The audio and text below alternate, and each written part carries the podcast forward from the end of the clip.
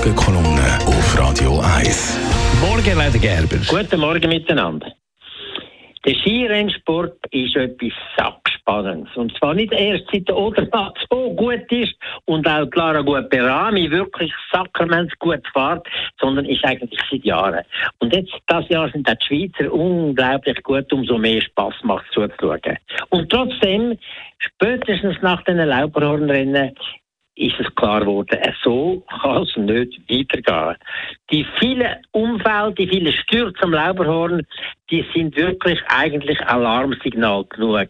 Wir haben Glück gehabt, dass nicht mehr als ein oder zwei schwere Unfälle passiert sind. Es hätten viel mehr schwere Unfälle können passieren mit unabsehbaren Schäden bei den Athletinnen und Athleten. Und das darf einfach eigentlich nicht mehr so sein. Seit ein paar Jahren ist es so, dass die Anzahl Kreuzbandrisse im Skirennsport explosiv äh, mäßig zugenommen hat. Es gibt keine Statistik, man kann nie eine Zahlen bekommen, aber es sind jedes Jahr Dutzende von solchen Kreuzbandrissen, wo dann die jungen Athleten, die Männer und die Frauen für ein Jahr oder unglaublich lang in, ein, in eine schwierige Situation hineinstoßen, wo sie mit enormem Aufwand, mit Geduld, mit Anstrengungen und weiß ich was, mit viel Zeit und Kosten sich wieder müssen erholen, aufarbeiten, bis sie wieder können Rennen fahren Und das ist an einem Ort angekommen, wo so nicht mehr darf weitergehen. Das sind Massnahmen angezeigt.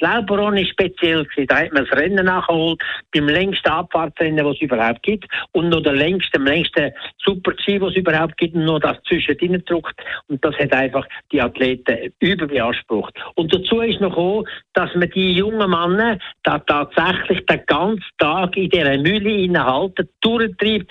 Die haben nachher 16 Stunden Tag oder noch mehr und können sich gar nicht mehr richtig erholen. So darf das nicht weitergehen.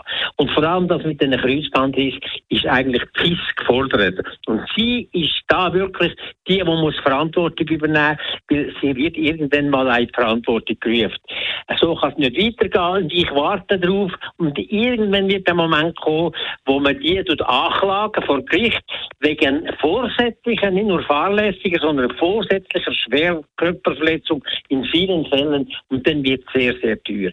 Und FIS muss da anfangen, wirklich Forschungsprogramme unterstützen und initiieren, wo, wo man kann zeigen mit welchem Training, dass man das Risiko für Kreuzbandriss reduzieren kann, wie man kann die Rennen anpassen kann, da nicht immer noch schneller und mit mehr Kraft muss geschaffen werden, sondern dass auch mehr spielerische Elemente hinein können. Und eigentlich muss sie sich selber zum Ziel setzen. In den nächsten drei Jahren müssen die Anzahl Kreuzbandrisse um ein Drittel zurückgehen.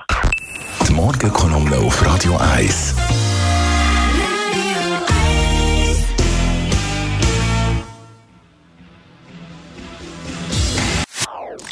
Das ist ein Radio 1 Podcast. Mehr Informationen auf radio1.ch.